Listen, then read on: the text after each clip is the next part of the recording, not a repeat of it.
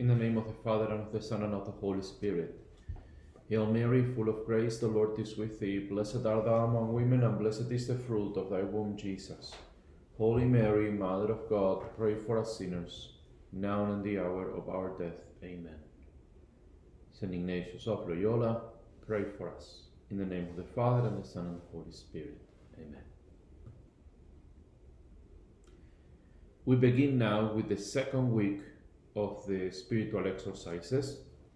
And the first meditation that we have in the second week is found on point 91, and it is um, what St. Ignatius calls a contemplation. And he asks us to fix our eyes on a story that he will propose, and then he will ask the retreatant to actually apply that story to the example of Christ. And obviously, that example of Christ, I mean, the, the, the person of Jesus Christ, will be an appeal to our response to Him, our response to His calling to follow Him. The name of the contemplation is the contemplation of the kingdom of Christ. As I mentioned, the points for meditation will be divided into first, the story that he will propose, second, the application of the story to Jesus Christ. The preparatory prayer that we are going to use for the meditation is the usual asking our Lord that all my actions, intentions, and operations in the meditation may be uh, directed to the praise of His Divine Majesty and the salvation of my soul. The representation, the, the what we call the composition of place Here it will be to see in imagination the synagogues, villages, and towns where Christ our Lord preached. Okay, so in, with the eyes of our imagination, seeing Jesus, you know, going through the towns or teaching in the synagogues, curing the sick, preaching the good news That's what we are going, the, the image that we are going to give to our imagination to stay focused during the prayer. What is the petition?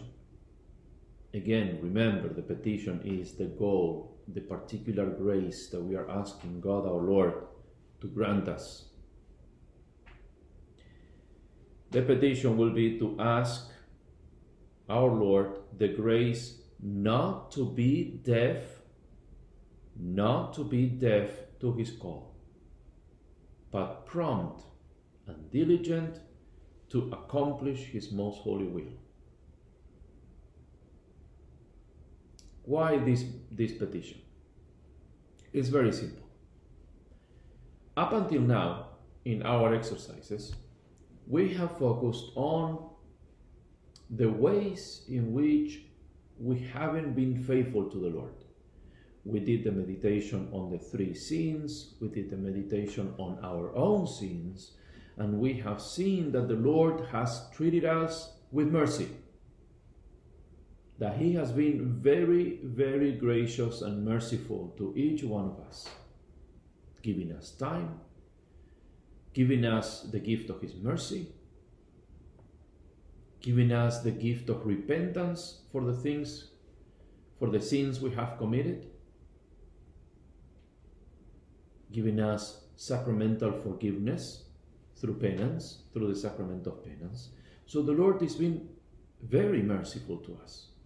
So, so far, so far, we have seen what we have done wrong, the ways in which we haven't lived according to the principle and foundation. Yeah? Remember the principle and foundation to praise, reverence, and serve Lord our God. We haven't respected it, we haven't applied it, we haven't lived according to it. Now, in the second week of the exercises, St. Ignatius is telling us it's time to reform. It's time to change these uh, ways in which we have walked away from the Lord. That is precisely the call that St. Ignatius says we shouldn't be deaf to. The Lord now, contemplating the life of Christ, contemplating the, the example of our Savior, will invite us to change our ways. And the way that our ways need to be changed will, will be very particular to each one of us. It, it takes a particular shape in my case, it takes a particular shape in your way. Because this is our, our, our relationship with Christ is personal, and, and only Christ and myself know, only Christ and I know what needs to be changed. And it's very particular, very unique in each one of us. That is the call that we have to embrace. That's the call that St. Ignatius talks about. And that is the grace that we are asking now. Not to be deaf. Not to pretend I never heard anything. But to be prompt to embrace His most holy will. His most holy will. Okay. Now, the points. The first point is the first part is the calling of the earthly king. So he proposes a story of an earthly king summoning his people and inviting them. He invites them to take part in a great enterprise with him. He's not staying home. He's not staying safe and sound in his castle. No, he's going with them. So this is the way St. Ignatius puts it. Point 92 of the exercises. This will be to place before my mind a human king, chosen by God our Lord Himself, to whom all Christians, princes, and people pay homage and obedience.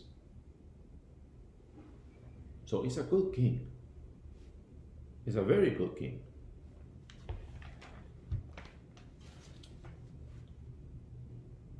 The second point, after we have placed this king before our eyes, now it's the call, the invitation he makes. This will be to consider the address this king makes to all his subjects with the words it is my will to conquer all the lands of the unfaithful. Therefore, whoever wishes to join with me in this enterprise must be content with the same food, drink, clothing, etc., as mine. So too, he must work with me by day and watch with me by night, that as he has had a share in the toil with me, afterwards he may share in the victory with me. So, this is the invitation.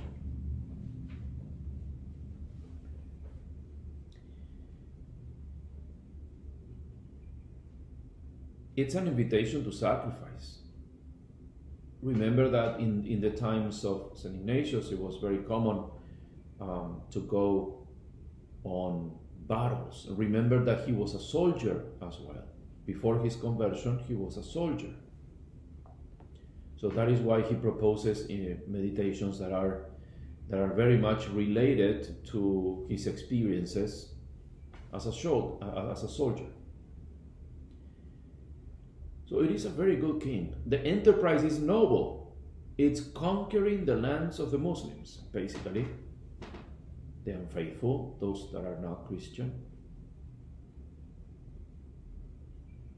Which in that case, you know, could be, you know, re uh, retaking control of the holy places in the Holy Land.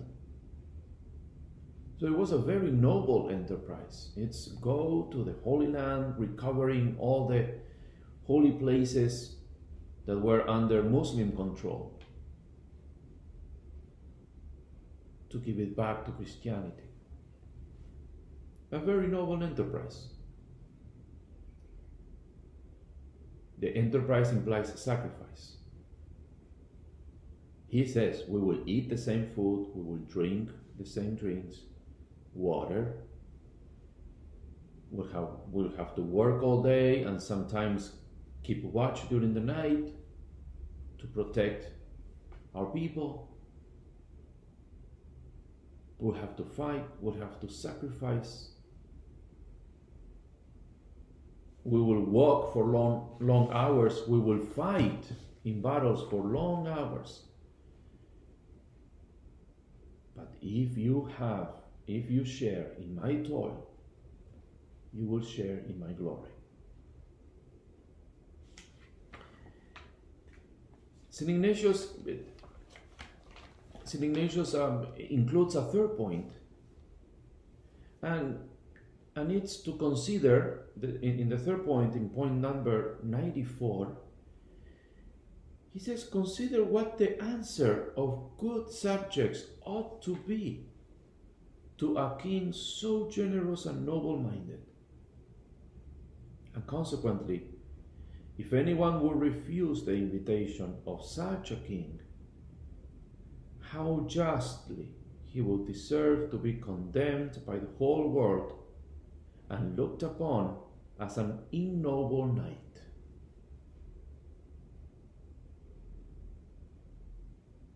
But St. Ignatius wants us to imagine the answer. In other words, he's asking us if I were there, if I was there, what would my answer be? What would be a reasonable, a reasonable answer to such a great invitation, even though it is an invitation to sacrifice? It is a very noble cause. It is worth the sacrifice. So, what would the answer be? And what would cowards say to that?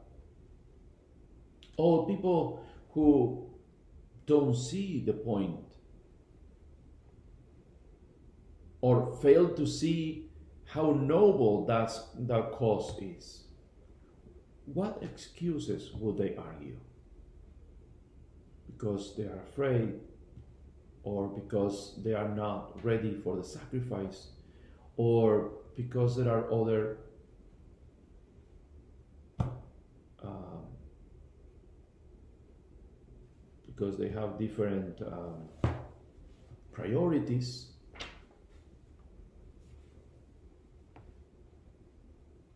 Would the answer be?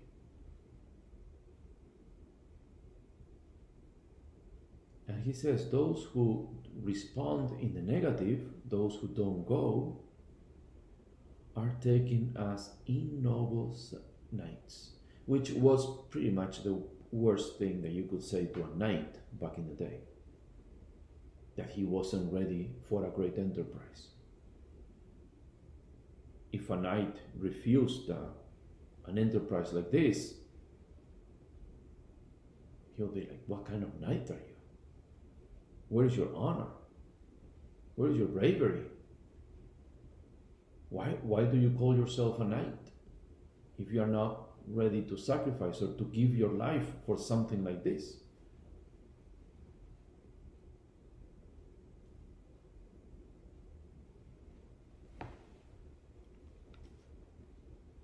Now, the second point, the second point consists in applying this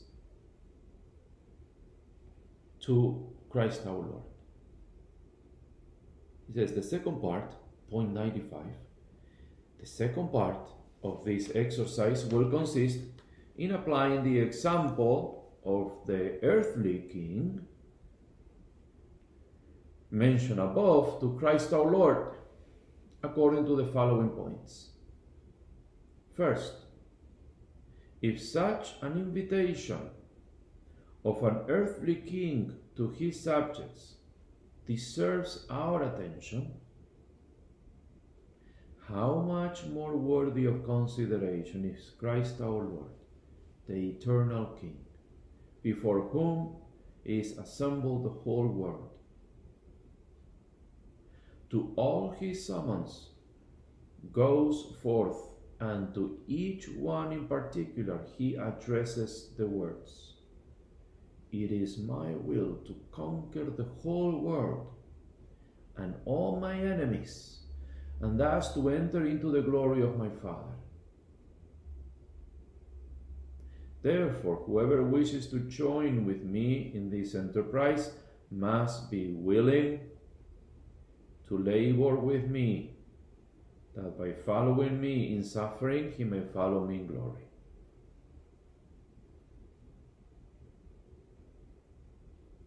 Now,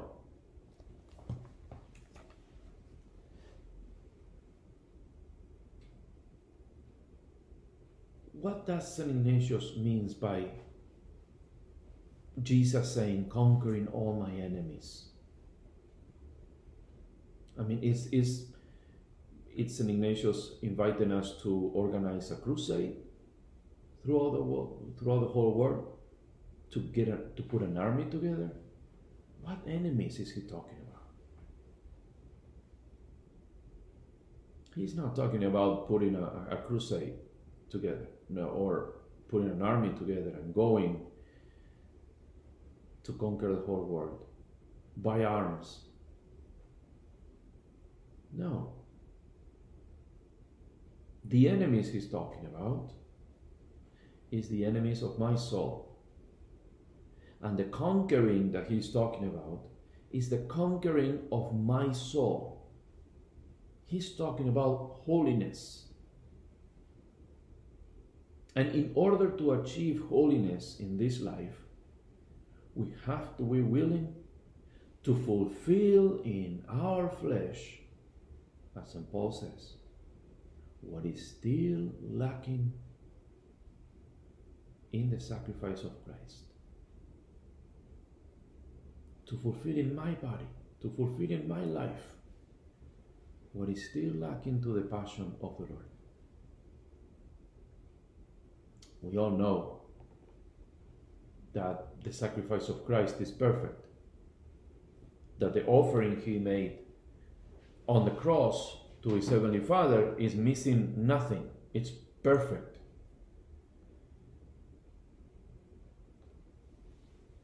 But we also know that as Christians, as baptized people, we are called to reproduce the mystery of Christ in our own life. And that's what Paul is talking about. And that is what St. Ignatius is talking about. This enterprise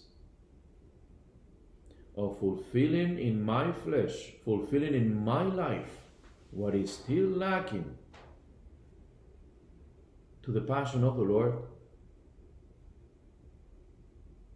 is precisely the greatest enterprise. That is what St. Ignatius wants us to realize of in this meditation. And he wants us to pray in a very honest, in a very radical way. That's why we pray for the grace, not to be deaf. Because our first reaction to that invitation is to play deaf. Me suffering with Christ? No, no way. I don't want sacrifice. Just give me a quiet life. That's not what the Lord invites us to.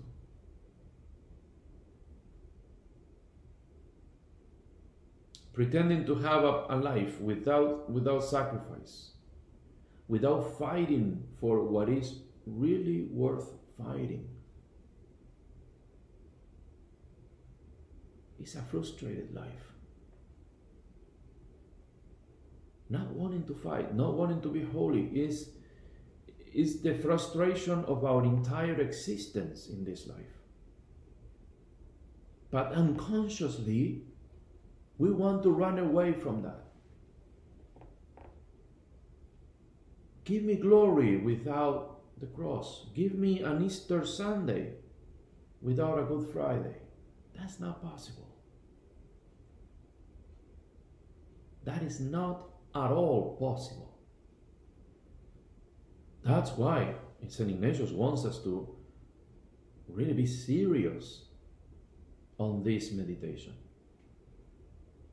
He invites us to embrace the call to holiness. No matter how hard that might be. If we don't embrace this invitation, then, then our life will be frustrated. We might be nice people, but we are not going to be holy people. There's a big difference between being nice and being holy. Huge difference. God invites us to be holy, not nice. And a holy person is one who is willing to suffer with Christ in this life, to achieve holiness in this life. That's the invitation. Consider, he says on 96, that all persons who have judgment and reason will offer themselves entirely to this work. You see, somebody who, understands what the purpose of life is will easily understand and will easily accept and gladly accept the call. Because they understand what this life is all about.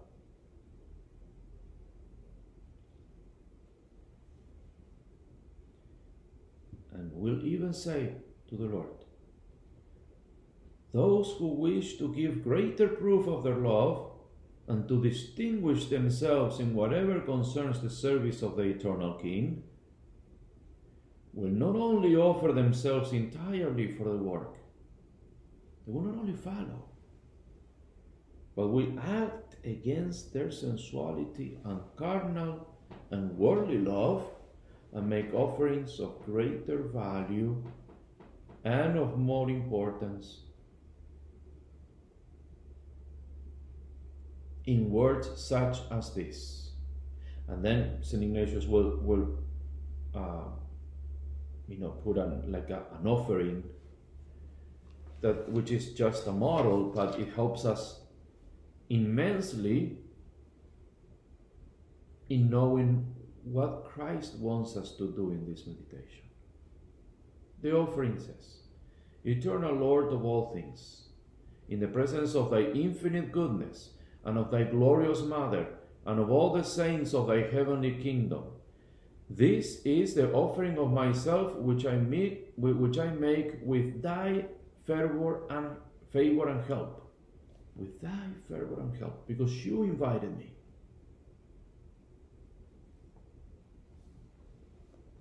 I protest that it is my earnest desire and my deliberate choice, provided only it is for thy great service, to imitate thee in bearing all wrongs and all abuse and all poverty, both actual and spiritual.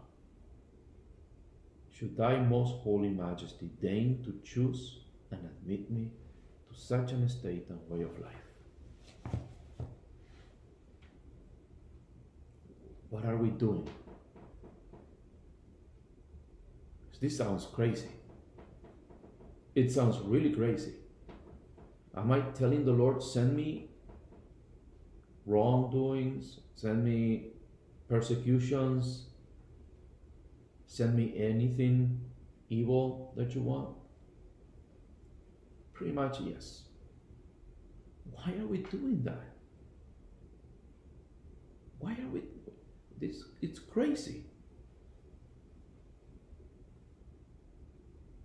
Let me ask you something. What is holiness?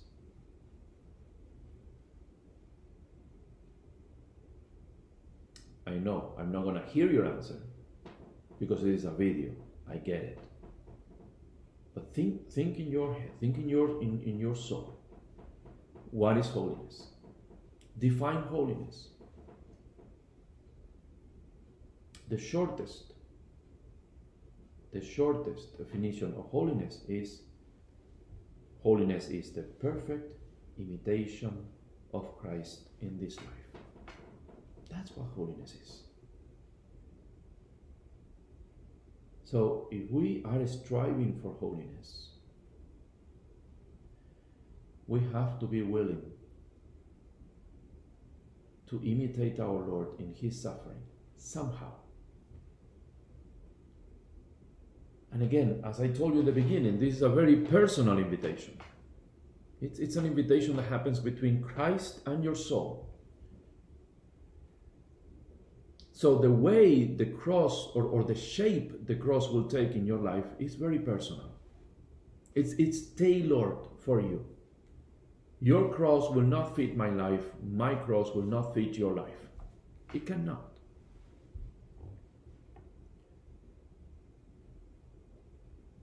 Will the Lord accept, will the Lord send you anything that you cannot embrace in your life? No.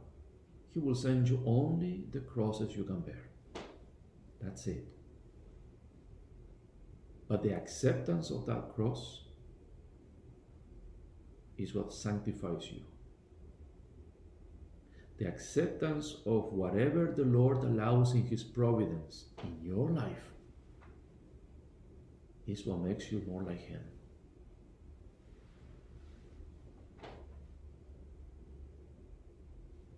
That is the point of the whole meditation the accepting of that invitation, the accepting of following Christ in his footsteps is the whole point. But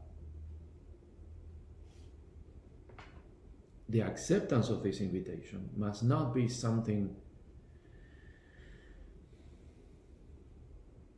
simply sensible saying, Yes, Lord, I'll follow you, no problem.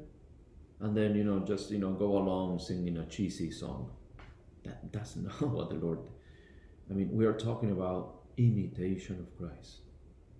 So our acceptance, our embracing of this invitation of the Lord is signing a blank check for the Lord. And He will put the amount. Will put them out. And the whole point of this meditation is to accept that the Lord is the one who puts them out. And you say, I will pay that check. I will give you that amount. I will give you that money. I will give you my life. You see what this meditation is about. Neither you nor I know what the Lord, in His providence, will allow to happen in your life. But I know that that is for your good, for your sanctification. I know that for sure. We know that with the certainty of faith.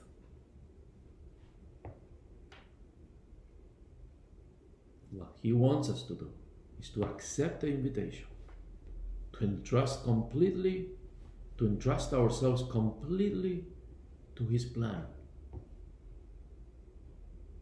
And in that way, to conquer all our enemies, all the enemies of our soul. The enemy of the world, the enemy of society, who is always preaching against gospel principles, our own sinfulness, our own weaknesses, Those are the enemies we are fighting against. And the Lord wants us to resolve to fight them, to resolve to conquer them with His help. That is the invitation. And that is why, you know, the, the St. Ignatius is encouraging us to be more generous. To be generous with the Lord, to, to really give us our 150%. And to even offer the Lord those things that we consider to be our own, that we love so much, that it would be really hard to give up.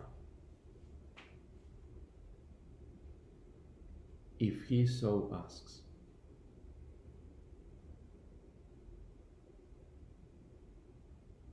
You see those things that we say, like, oh, Lord, ask me anything, but please don't touch, don't touch this.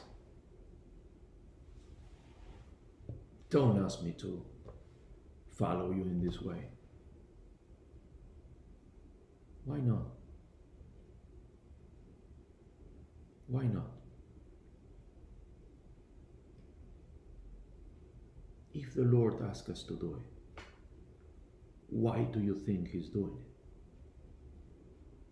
Because He hates you? Because He wants to make you suffer like a dog? Because He is like, He really enjoys to see you suffering? Or maybe because it is the best for you? Oh, don't ask me to follow you in this way of life. I want to get married. I want to have kids. I want to and my family and my job and see my grandkids. That's great, but maybe it's not the best for you. Or maybe the opposite. I always wanted to be a sister. I always wanted to be a priest because it was what fine. That's great. That's a great call, but maybe it's not where the Lord wants you. What are we going for here? We're going for His will. That's what sanctifies. Remember, holiness is a perfect imitation of Christ in this life. So we have to follow the King. We don't have to follow my own conception of the King. I don't have to follow my own conception of what the way to holiness is. I have to follow the King wherever he goes.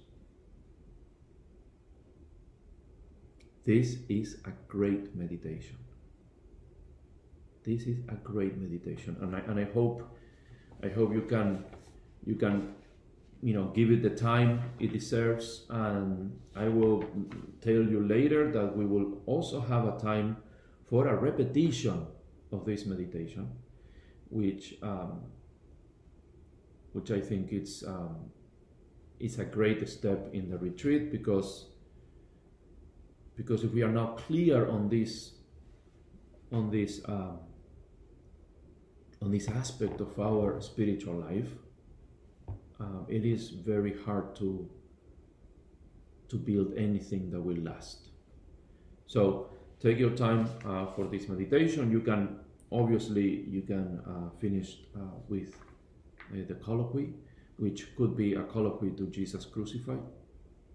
Um, and in your own words, express your deep desire to follow Him wherever He goes. In the name of the Father, and of the Son, and of the Holy Spirit. Amen.